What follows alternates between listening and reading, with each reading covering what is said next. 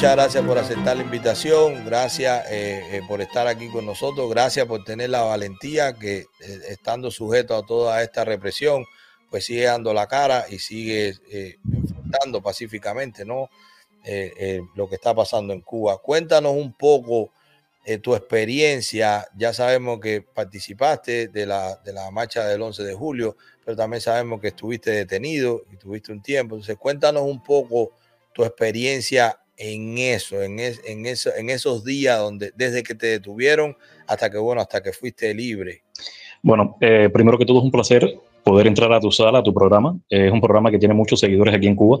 Te lo digo de primera mano. Muchos jóvenes conocen eh, el trabajo de muchos youtubers que están eh, también ayudando a la lucha esta pacífica que hacemos desde la isla y que están empoderando todas las informaciones y toda la verdad de lo que ocurre aquí en la isla. Y tú eres uno de esos youtubers al, al cual yo escuché a muchos allá adentro conmigo, eh, retenidos y presos por la seguridad del Estado, hablar de ti como que te siguen y que, y que ven todo tu programa. Yo creo que eso eh, para ti mm, debe ser, a partir de hoy, ese testimonio que te estoy dando, que los jóvenes te conocen, debe ser eh, un ejemplo a seguir trabajando a favor de nosotros los que estamos dentro de, lucha, de Cuba para empoderar la verdad, la información y, desmentir todas las campañas que, el propio régimen eh, lanza en contra de los que estuvimos eh, ese 11 de julio fatídico.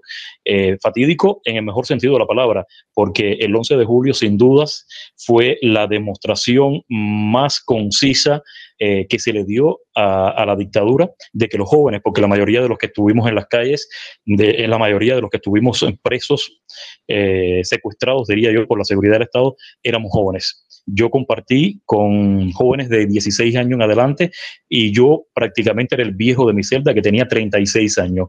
Eso le da la medida a ellos de que realmente la juventud necesita y quiere un cambio, de que ya la juventud eh, no tiene eh, dentro de sus prioridades eh, la continuidad que ellos le venden al mundo los jóvenes realmente salimos a las calles con una sola idea, con la idea de que llegara la libertad, con la idea de que el presidente designado Díaz Canel eh, dimitiera del poder, eh, que pudieran eh, aceptar elecciones libres, el pluripartidismo principalmente. Bueno, mi historia es bastante cruel porque yo soy periodista independiente y yo lo que salí a la calle fue documentar todo lo que estaba ocurriendo. O sea, las protestas antigubernamentales, yo, eh, como casi todos los que estaban en la calle, eh, nunca pusimos la violencia. Nosotros nunca pusimos la violencia. La violencia para nadie es un secreto, la ponen ellos. Porque cuando tú te quedas sin argumentos, ¿qué es lo que tú haces como cromañón? Atacar, eh, sacar ese lado salvaje que te ha caracterizado durante años, durante más de seis décadas, y fue lo que hicieron. Ellos pusieron la violencia para justificar eh, todo el encarcelamiento, toda esa cacería de brujas que se hizo en contra de activistas, de periodistas independiente como yo y de la sociedad civil también que, estaba ese día 11 de julio en las calles reclamando eh, la libertad y un cambio de sistema. Yo fui secuestrado, yo siempre lo tengo que decir de esa manera porque yo fui secuestrado eh, aproximadamente el 11 de julio a las 4 de la tarde. Mm, yo, me estaba, yo estaba eh, totalmente apartado no estaba cerca de ninguna manifestación en la ciudad de Cárdenas porque yo soy cardenense. Eh, bueno, soy calimetense, devenido cardenense, déjame rectificar esto porque hay mucha gente de Calimete que me dice, recuerda que tú eres de Calimete, sí, yo soy de Calimete, un municipio también no de te meten candela, no te eh, candela con tu gente de tu pueblo. Sí, muy importante. Lo que pasa es que dentro de ese lugar donde estábamos retenidos sin saber a dónde íbamos a ir, hablaban de, periodistas independientes, hablaban de agencias de noticias independientes, eh, hablaban de influencers como ustedes. Y yo dije, caramba, el cerco informativo del Instituto Cubano de Radio y Televisión por más de seis décadas se destruyó. Y gracias a, las plataformas sociales, gracias a la Internet, se destruyó ese cerco.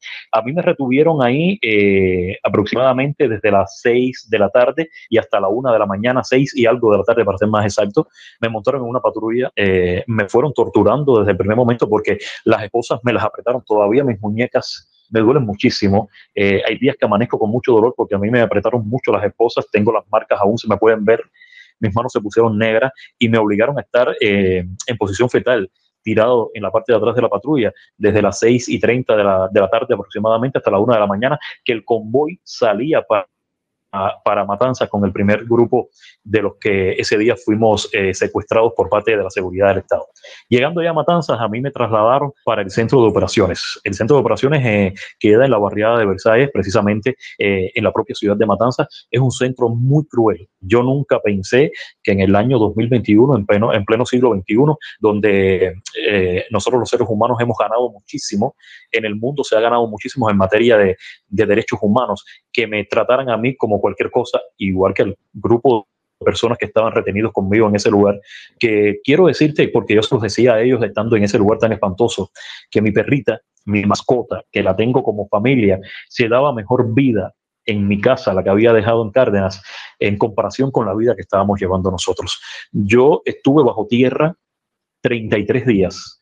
Eh, bajo tierra yo perdí la noción del tiempo, yo me enfermé, yo cogí un estafilococo que me produjo una sarna, eh, la sarna me lo produjo las condiciones infrahumanas de ese lugar. Imagínate tú que era un lugar bastante espantoso, era dos metros de largo, de ancho, por un metro de largo. Ahí habíamos de 8 a 10 personas, de 8 a 10 hombres.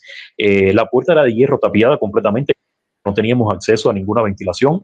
Encima de las puertas yo recuerdo mucho que esa imagen la tengo aquí en mi mente, que creo que nunca me va a dejar de acompañar esa imagen. Existía dos conductos, dos tubos que supuestamente eran conductos para que te introdujeran el aire, la ventilación, la poquita ventilación que podía llegar estando bajo tierra, a un nivel bajo tierra. Y yo recuerdo, Milanés, que, que ahí las noches nosotros sudábamos mucho, eh, nos bañamos de sudor, era como si estuviéramos debajo de una llave y nos estaba cayendo agua encima, imagínese tú, bajo tierra.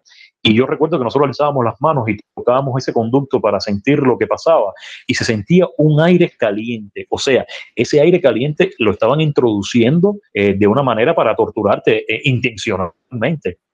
Estando allá abajo, por ejemplo, en una oportunidad nos quitaron el agua tres días. Estuvimos sin agua tres días. Yo estuve durmiendo los 33 días como yo, el resto de mis compañeros, de esos guerreros que quedaron allá adentro y que aún están allá adentro y me preocupan muchísimo esos jóvenes que quedaron, es la verdad. Estuvimos durmiendo en el piso. Eh, mis pies, yo lo tengo que decir, eh, mis pies chocaban con el orine de nosotros.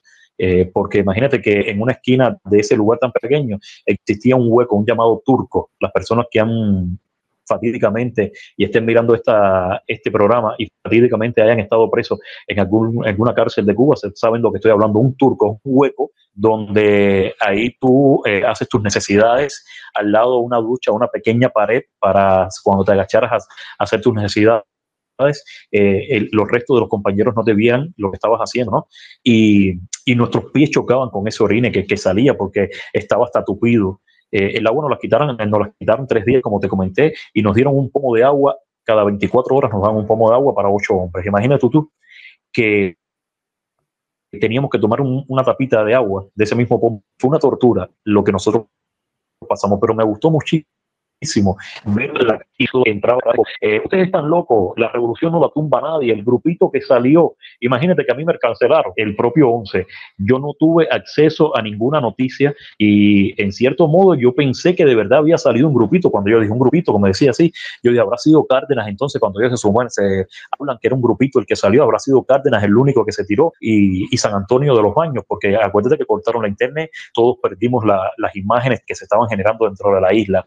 Y, y, yo llegué a pensarlo cuando salí de libertad, me di cuenta que, que, estaban humillándonos, estaban trabajando psicológicamente diciendo que fue un grupito el que había salido a derrocar la revolución, que era inderrocable, que esta revolución no la tumbaba nadie, según él, como nos decía siempre a nosotros. Yo no contestaba, los muchachos no contestaban, eh, ellos fueron muy inteligentes, eh, a pesar de que pasamos por primera vez, fuimos primarios en esta situación de, ser detenidos por la seguridad del Estado, que no se deseo a nadie, porque son unas personas que no tienen eh, o sea, no sienten lástima por nada ni por nadie. Están tan adoctrinados que cuando un agente de la seguridad del Estado te detiene, tú llegas a, sentir el odio que ellos transmiten hacia ti.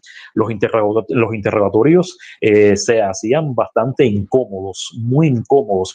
Eh, nos sacaban eh, en cualquier horario, nos, nos trabajaban psicológicamente. El cuarto de interrogatorio era muy pequeño muy frío, un aire acondicionado muy fuerte, nosotros estamos en una temperatura muy caliente, que llegamos, yo recuerdo que mi mandíbula temblaba muchísimo al enfrentarme a ese aire acondicionado tan, tan fuerte que tenía de frente. Eh, siempre tenía uno o dos represores que me robaban ellos siempre trataron en todo momento de doblegarnos, de que nosotros nos inculpáramos. Eh, tristemente mucha gente cayó en el juego de ellos, mucha gente por inexperiencia cayó en el juego de ellos y aceptó cosas que no habían hecho o que quisieron negociar. Y con esta gente no se negocia. Yo le di muchos consejos a los, muchachos que estaban conmigo en esa, en esa celda. Yo, yo compartí que fue una de, de, las anécdotas más tristes que viví yo ahí adentro. Yo compartí con un señor de, de Matanzas, de la ciudad de Matanzas, que el propio 11 de julio, mientras por delante de su casa pasaba ese pueblo enartecido, ese pueblo con ganas de libertad y con ganas de sacar ¿no?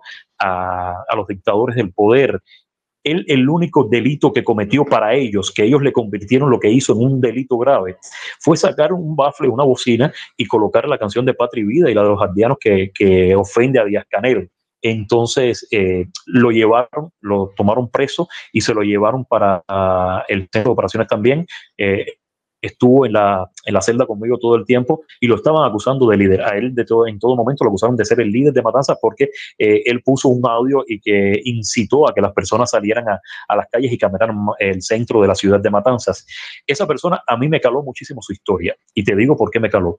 Esa persona llegó con coronavirus, estaba con coronavirus en su casa y no les importó, lo metieron para allá adentro, pero no les importó que habíamos ocho jóvenes allá adentro y lo metieron a él con coronavirus positivo. El coronavirus, ese señor llegó sin paladar, sin olfato, eh, pasando por la enfermedad, sin medicamentos, pero eso no fue lo más triste de ese señor. Lo más triste de ese señor fue que estaba operado de un cáncer de próstata y no les importó, tenía solamente dos meses de operado eh, de ese cáncer de, próstata, lo metieron también para allá adentro eh, sin importarles nada de lo que estaba eh, pasando con la salud de ese señor y yo vi. Yo vi y lo digo, lo redigo y quisiera que alguien viniera a decirme que es mentira, porque yo lo viví en primera persona y tengo el valor para enfrentarme a cualquiera de ellos que quiera tratar de decir que yo soy un autofinanciado y que digo mentiras para hacer un show mediático. A ese señor le negaron el tratamiento médico. A los días, creo que a los cinco o seis días, su mujer pudo darse cuenta de dónde él estaba, dónde lo localizó y le llevó el tratamiento médico,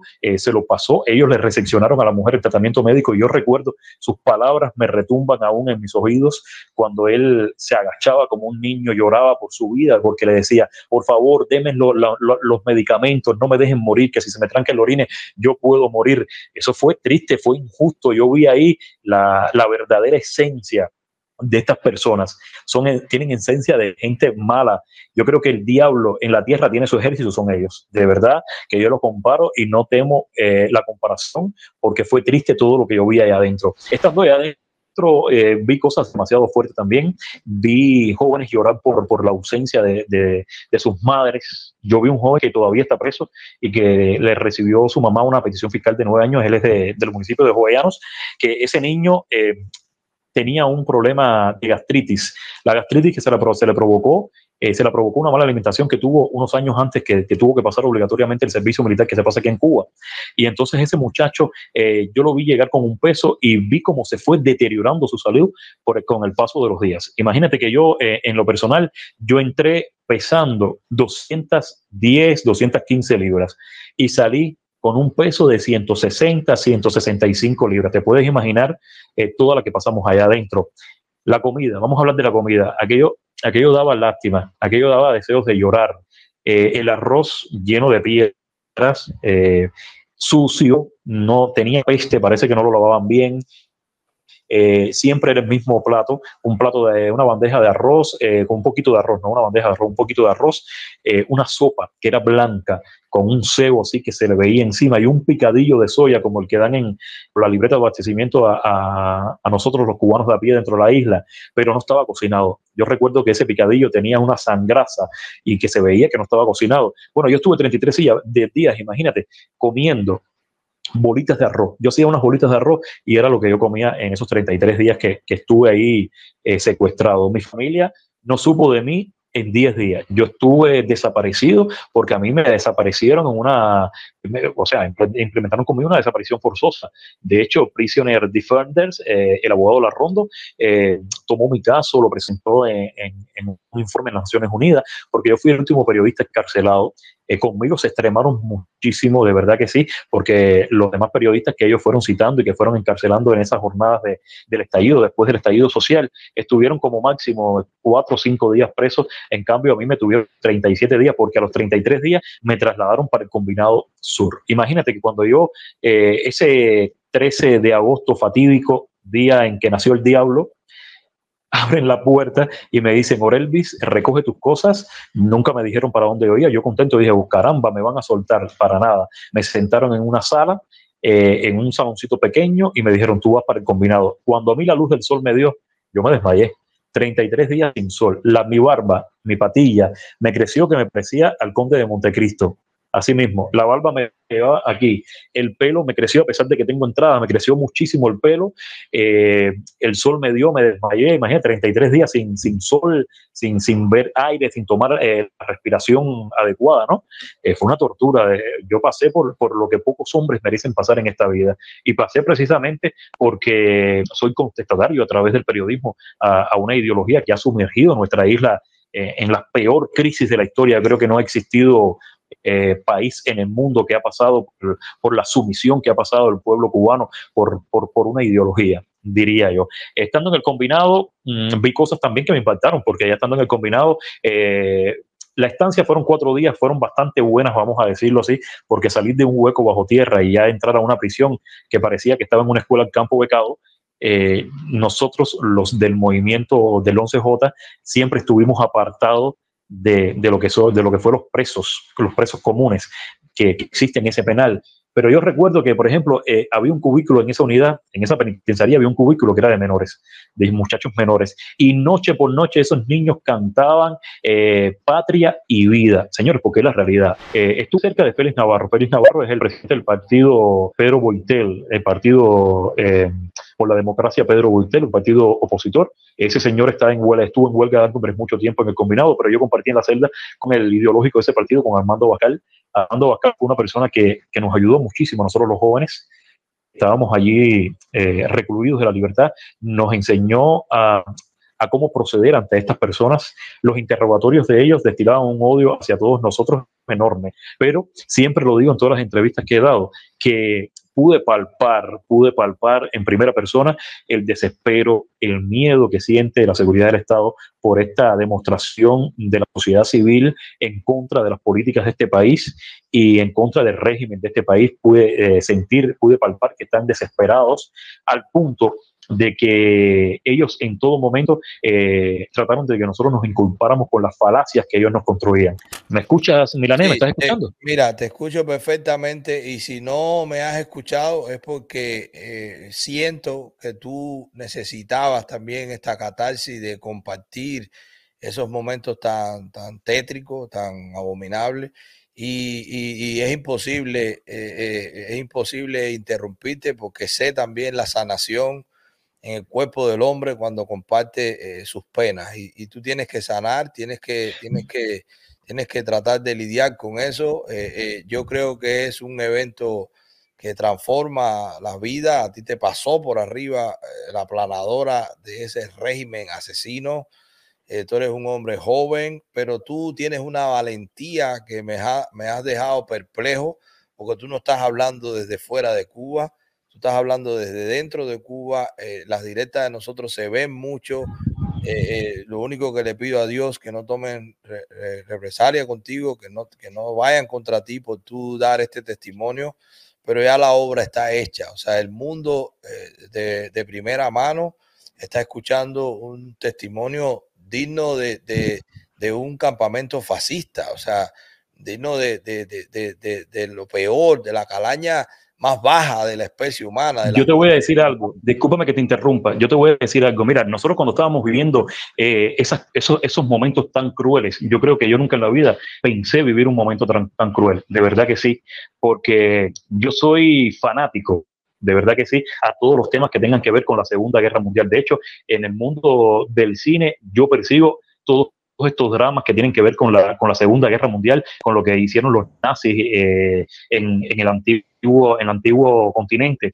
Y yo te voy a decir algo, mi hermano, eh, de verdad que eh, yo todavía sigo soñando, yo todavía tengo pesadillas con, con todo lo que viví yo y con todo lo que vivieron esos jóvenes allá adentro. Y esto es un proceso que yo estoy tomando muy lento para sanarme porque necesito sanación, necesito eh, una sanación y yo allá adentro me arraigué hasta, hasta Dios. Yo comencé a creer en Dios allá adentro y lo voy a decir así, ojalá que existan personas que puedan, eh, que sean cristianos y que puedan escuchar esto que estoy diciendo, porque yo recuerdo que yo eh, miraba las paredes, acuérdate que, que el hombre cuando, cuando, está preso tiene tiempo, tiene mucho tiempo para hacer cosas. Y yo le hacía entrevistas a todo el que llegaba. Y yo le decía, yo recuerdo que yo le decía, eh, cuéntame cómo está la calle. Y, y, la gente me da el punto de vista. Después de, de, de del 11 de julio, eh, en varios lugares de Cuba existieron muchas rebeliones, lo que no trascendió porque no tenían internet, eh, no, tenían, no teníamos acceso al internet o los que estaban fuera no tenían acceso al internet. Yo recuerdo que hubo un joven que le metió candela a una casa de un chivato en, en el, Guásima a la entrada de, de, Matanzas. Y también recuerdo, Milanés, que yo le preguntaba a los muchachos y me decían, oye, la cosa de afuera está en candela, eh, los cubanos están frente a la Casa Blanca, en Miami se están haciendo recorridos por las calles, en las principales eh, ciudades del mundo, frente a las embajadas cubanas están las protestas de los cubanos que han tenido que salir de la isla. Y recuerdo algo muy importante, que decían, también cerca de las costas hay cubanos en lanchas esperando una orden para entrar. Uf, eso, eso es lo que más me cala yo hacer ese cuento, porque, hermano, nosotros nos levantábamos todos y nos abrazábamos. Nos abrazábamos y decíamos, coño, vamos a ser libres, vamos a ser libres. Teníamos las esperanzas marcadas, te lo juro, de corazón, de que en cualquier momento le iban a dar una patada a la puerta y iba a entrar un ejército eh, quizás americano o de la ONU o los propios cubanos que iban a entrar con armas al país y nos iban a sacar de ahí y ya toda la pesadilla que estábamos viviendo se iba, se iba a acabar y, y, nosotros nos arraigamos mucho a la fe de, de Dios allá adentro. Allá adentro nos hicimos una familia, nos hicimos una familia y, y todos los que quedaron no, que no tienen voz. Por eso es que yo he tenido el valor de dar entrevistas, porque quedaron muchos jóvenes que no tienen voz. Y por esos jóvenes tenemos que trabajar, tenemos que reclamarlos, tenemos que hacer de todo para, que sean reconocidos, porque tristemente van a querer aplicarle el peso de la ley para dar un escarmiento a, a, todos estos jóvenes que están aún en la calle, que no lo hagan, porque si lo hacen puede pasar lo peor. Imagínate que, que allá adentro hay una, una anécdota que, que yo también hago en casi todas las entrevistas yo conocí, conocí de oído, porque yo no veía a nadie. Nosotros oíamos a, los presos hablando de, una celda a la otra. Y yo conocí, eh, sentí en una oportunidad que estábamos casi todo el mundo durmiendo. Yo sentía una voz femenina, femenina que decía, mi hija, no me hagas eso, come mi niña, come. Imagínate que era la madre que estaba presa en una celda y tres celdas después de ella tenían presa también a su hija. Eso, eso para mí fue muy, muy triste, muy fuerte, porque la esencia de esta gente. Esa gente no creían, no creyeron ni en tan siquiera separar a una madre de 60 años, porque después supe que era una señora que tenía más de 60 años, no tenía 60 años, y que la tenían encarcelada y que a unas celdas más adelante tenían a su hija positiva al coronavirus. La, imagínate tú, una persona positiva al coronavirus no debe tener ni, ni el deseo de, de, alimentarse. Y esa madre, como madre, al fin dándole fuerza a su hija, le decía, mi niña, no me hagas esto, come, por favor, no me hagas esto hoy por hoy su hija está en la calle, ya lo sé, lo supe porque tengo conocimiento de que ella está en la calle, sin embargo su madre aún la mantiene presa en la Belloté, en la cárcel de mujeres de, de Matanzas con una petición fiscal de ocho años y a su hija con una petición fiscal de cinco años. ¿Tú te imaginas la crueldad de un sistema que separe, que encarcele a una madre, a una hija, a una señora de 60 años que salió a la calle a reclamar sus derechos, los derechos que nos han robado, los derechos que, que, nos han, que nos han pisoteado.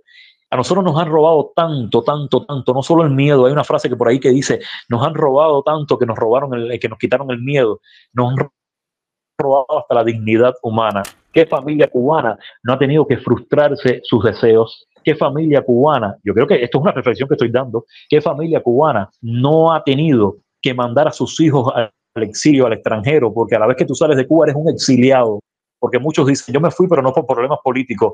Todo el que se va de Cuba es problema político, porque cuando tú vives en un país donde la política te mantiene secuestrado, donde la política no te da derecho a que tú emprendas un negocio privado, donde la política te someta y tú te tienes que ir por eso, tú estás eh, yéndote de Cuba por problemas políticos. Hay que acabar de hablar con los términos que son. Igual que he visto muchos cubanos y eso me enciende la sangre y voy a aprovechar para hablar esta reflexión también, que a través de las redes sociales han tomado sus plataformas para tratar de, que, de dar denuncias y después quedar bien con el gobierno. No, porque yo estoy denunciando, pero yo no quiero que esto se convierta en problemas políticos para que ningún influencer lo coja. Mire, señor, cuando usted denuncie, o señora, cuando usted denuncie cualquier eh, acontecimiento que esté mal en su vida, se convierta, quiero o no, un problema político, porque la política de Cuba la dirige un solo partido, el Partido Comunista de Cuba. No quiera quedar bien con esos con esos que te están proporcionando esos problemas en tu vida, tenga el valor de enfrentarlo. Déjame hacerte una pregunta, déjame hacerte una pregunta. Primero, como te dije, te agradezco muchísimo por dar tu, tu testimonio, pues un testimonio en primera mano. Tengo que procesar todo eso. Lo había escuchado, pero tú tienes el don de la palabra, tú te expresas bien y vas ir vanando ahí la idea y, llega. De verdad, eh, eh, eh, me gustaría si vas a hacer algún tipo de proyecto visual o audiovisual, cuenta con esta plataforma para apoyar porque me parece que tienes todas las herramientas para hacerlo. Pero yo quiero que... Muchísimas gracias, hermano, de verdad que sí. No, cuenta con eso, no tienes nada que agradecer.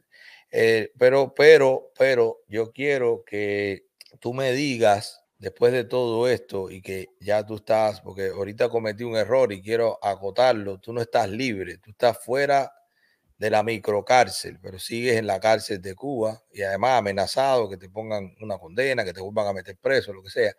Y yo quisiera que tú me dijeras, en tu opinión, qué es lo que espera eh, eh, después de tú interactuar con tantos jóvenes, con tantos manifestantes, con tanta gente que salieron y que ven las redes, ¿qué es lo que está esperando el cubano hoy de dentro de nosotros, de los cubanos que vivimos fuera? ¿Qué, qué, qué es lo que espera? ¿Qué, ¿Qué, es lo que ustedes creen que nosotros mejor podemos hacer para apoyarlos a ustedes?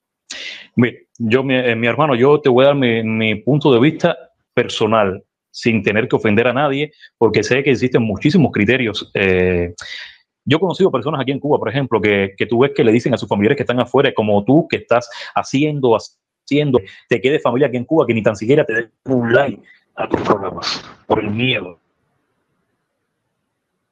Nuevamente. Lo primero que yo creo que, que el cubano está esperando es una unión es una unión eh, no, no es esas luchas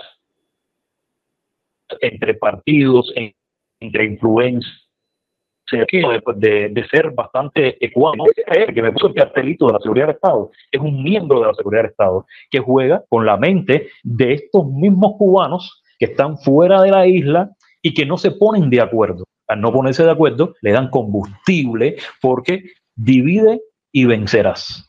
Es lo primero, la unión. Es lo primero que, que yo como cubano dentro de la isla espero. Mis hermanos, otra cosa que yo espero de ustedes es que cuando el pueblo se vuelva a lanzar a la calle, que vengan para Cuba.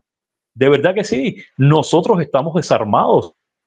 Nosotros nos estamos enfrentando a un mecanismo represivo muy fuerte. Yo sé que existen normas, eh, quizás leyes que no los permitan que ustedes eh, puedan intervenir Cuba, pero ya que eh, hay que derogar esa ley, hagan más fuerza, hagan más campañas ahí mismo al gobierno de los Estados Unidos para que quiten esa ley y que para que ustedes se puedan incorporar ¿no?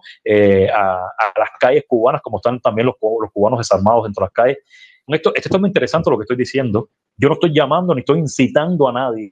Quiero quedar bien claro porque esta gente están que, que cogen cualquier frase para acusarte. Yo estoy dándote respuesta de lo que yo pienso, es mi criterio de lo que pienso, porque no va a ser que haya algún agente de la seguridad de Estado que esté viendo la transmisión y que mañana quiera venir a recogerme.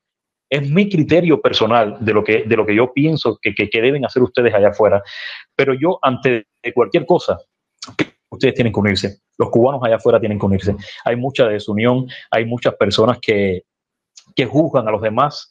Eh, hay muchas personas que hacen shows mediáticos y no les interesa de verdaderamente la libertad de Cuba. Tristemente tengo que decirlo así. Yo sigo todo el mundo No voy a, a mencionar nombres por ética, me caracterizo por ser una persona con bastante ética, pero dejen, dejen de, de lucrar con el dolor de nosotros los que estamos dentro de la isla. Bueno, muy bien. Yo pienso que lo que has dicho debería llamar a la reflexión de muchos y te agradezco por eso. Cuenta con, cuenta con este canal como lo hicimos hoy. Yo creo que hemos abierto una, una, una alianza ya. Cuenta con este canal para amplificar tu postura. Por favor, de, eh, mantén la relación estrecha con nosotros. Videos que tú quieras que se suban, eh, la iniciativa que tú vas a tomar cuenta con el pequeño, grande, mediano impulso que podamos darte nosotros. Eh, te admiro. Me te faltó admiro. algo muy importante, disculpe, Milanés. Me faltó algo muy importante que quiero aprovechar la oportunidad y decirlo, porque te hablé de mi estancia allá adentro. Bueno, a mí me sacaron de, con una medida cautelar de prisión domiciliaria. Esa prisión domiciliaria me la impusieron por 21 o 22 días, no recuerdo eh, bien. Después me, eh, me aplicaron un 8.3, que es una, una multa que tuve que pagar de mil pesos. Pero lo más preocupante de este 8.3 es que me dejaron un expediente abierto. Yo quiero hacer público esto porque me ha pasado. Eh, yo he sufrido amenazas he sufrido amenazas estando en la calle, estando en cola, he visto la persecución que han tenido conmigo, he visto vigilancia en la esquina de mi casa, he salido a resolver problemas personales y he, y sentido y he visto eh, agentes de la seguridad de Estado eh, eh, siguiendo mis pasos. Quiero hacer público que yo temo por mi vida. Yo sí lo sigo diciendo de esta manera, yo sí temo por mi vida porque esta gente son bajos y son sucios, capaces de hacer cualquier cosa, atentar contra mi integridad física y, quiero aprovechar la oportunidad. Muchísimas gracias, agradecerte que me estés dando esta posibilidad para que mi voz empodere. Eh, de verdad que sí, que te lo voy a agradecer con, con la vida que soy devenido de los medios oficialistas de Cuba, que me expulsaron de los, medios oficialistas de Cuba, obtener eh, mis pensamientos abiertos y quiero un llamado también a esos colegas que quedaron atrás. No sé sigan prestando para ese juego. Ustedes saben que están bien sí, quemados, quedaron detrás y que son parte del juego. Mira, eh, eh, yo quiero que tú digas cómo es que se va a llamar el podcast que, que, piensas sacar ahora. ¿Tiene un nombre? ¿Qué es lo que vas a hacer? ¿Por dónde vas a salir? Oye, pero ya que ustedes sí se lo saben todo, me, me tienen sorprendido, no sabía que me ibas a hablar de, de esto. Bueno, mira, yo tengo un proyecto de podcast que eh, se va a transmitir por la plataforma de Cubanet. Se va a llamar La Gusanera. La Gusanera, nos estamos apropiando de ese nombre que nos, in, nos ¿no? El, el, régimen de la isla, a nosotros los que disentimos, nos llaman gusanos, de una manera despectiva, pero nosotros nos vamos a apropiar de ese término para, eh, a través de la gusanera, contar historias. Eh, yo pretendo eh, tener una sección para entrevistar a jóvenes emprendedores, este tipo de personas que son muchos jóvenes que hoy día son cuentapropistas y que quieren impulsar negocios particulares para que mi plataforma se sirva para uh, para visibilizar el trabajo cuentapropista en estos jóvenes emprendedores en Cuba, también que pretendo entrevistar eh, eh, a miembros de la sociedad civil cubana con temas calientes. Podemos hablar desde los apagones hasta lo que fue el 11 de julio y lo que será el 15 de, de noviembre. Eh, o sea, temas actuales. También pretendo entrevistar a músicos jóvenes, artistas independientes que tienen las puertas cerradas en los medios de comunicación en Cuba y que no tienen espacio para difundir su arte. pienso invitarlos para saber su historia, para que la gente conozca principalmente todo el trabajo que, que, pasa un, artista independiente dentro de Cuba para empoderar eh, su parte. Y lo más importante, que es lo que pretendo con este podcast, es empoderar mi palabra, mi voz, eh, empoderar eh, mi manera de ver la vida y tratar de, de, seguir luchando a través de los medios de comunicación, esos medios que ellos me, me cerraron las puertas por disentir de su ideología, bueno, llegar a unos medios libres independientes donde yo pueda eh, demostrar que tengo talento, que tengo vocación por la comunicación y que puedo hacer grandes cosas a través de la palabra. Bueno, mira, me quiero despedir de ti diciéndote esto. De todo lo que me has dicho, quiero que hacerte énfasis en algo.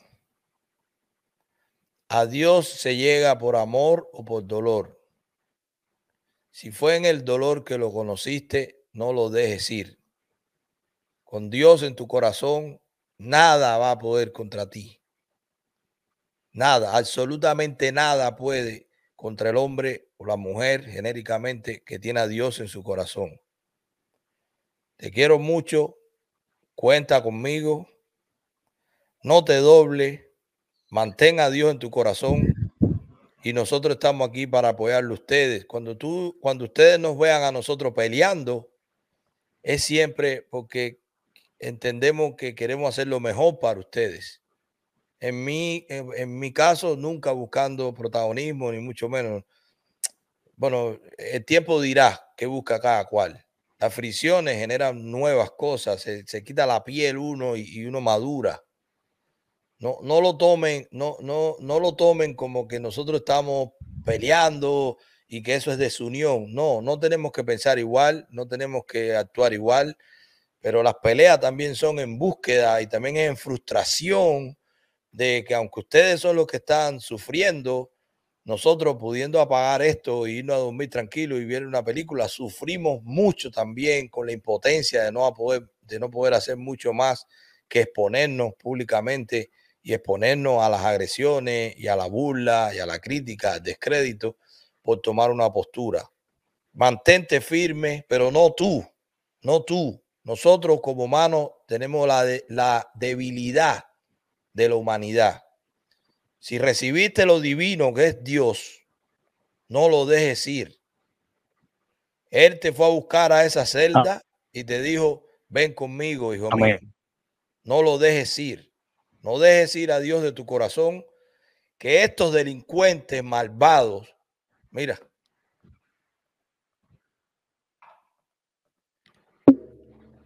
mira, ese es San Miguel el ángel. A esos delincuentes le vamos a arrancar la cabeza con la espada de San Miguel. Eso te lo aseguro, eso te lo prometo. Pero manténganse fuertes y mantengan a Dios en su corazón. El pueblo de Cuba le viró la cara a Dios, le viró el rostro a Jesucristo. Y por eso estamos padeciendo.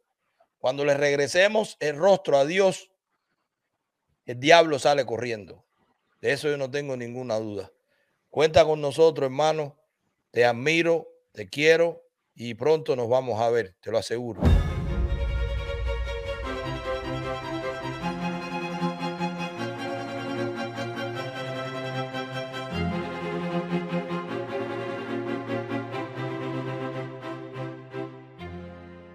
Y quiero terminar yo también por aquí para despedirte con, una cita que, que, es uno de los poemas que más yo admiro de Fayán Jamís, que dice que por esta libertad de canción bajo la lluvia habrá que darlo todo. Si fuese necesario, hasta nuestra sombra y nunca será suficiente. Así que bendiciones. Cuídate mucho. Nos vemos. Amén.